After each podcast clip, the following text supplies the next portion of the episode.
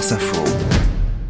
Et Lise Roseveil avec nous pour le vrai ou faux. Bonjour Lise. Bonjour. Une question ce matin dans le cas d'un féminicide. Le conjoint peut-il toucher l'héritage de sa femme? C'est ce qu'affirme le député La France Insoumise Antoine Léaumont sur X.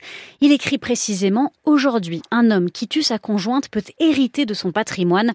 Ce tweet a beaucoup fait réagir. Certains crient au scandale, d'autres assurent que le député raconte n'importe quoi. Qu'en est-il vraiment? C'est vrai ou c'est faux? Alors dit comme ça, c'est faux, mais il existe une exception. Commençons d'abord par le cas général. Un couple marié sous le régime de la communauté, le régime classique, sans contrat de mariage signé chez le notaire. En cas de meurtre, d'assassinat ou en cas de violence ayant entraîné la mort sans intention de la donner, le conjoint condamné est considéré sur décision d'un juge comme indigne. Il est exclu de la succession, il ne touchera aucun héritage. Même si le couple avait rédigé un testament à part, il ne touchera rien. Ça vaut aussi d'ailleurs pour les couples non mariés qui avaient signé un testament. Tout ça est écrit dans le Code civil. Mais alors Lise, quelle est l'exception?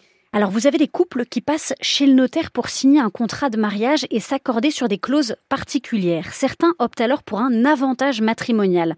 Ça permet notamment aux époux de verser une part importante de leur patrimoine à leur conjoint ou conjointe quand ils meurent. Or, le meurtre ou la tentative de meurtre ne font pas partie des motifs valables pour lever cet avantage matrimonial, comme le stipule le Code civil confirmé par la jurisprudence dans une décision rendue par la Cour de cassation en 1998 un conjoint ayant conclu un contrat de mariage avec un avantage matrimonial et qui tue sa conjointe peut donc profiter des biens du couple. Mais ça représente beaucoup de couples?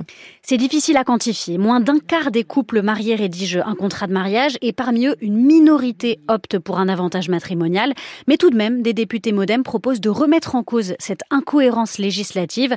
Ils ont déposé une proposition de loi qui porte entre autres là-dessus et qui va être examinée à l'Assemblée nationale jeudi. Lise Roseveil pour le vrai ou faux, merci beaucoup.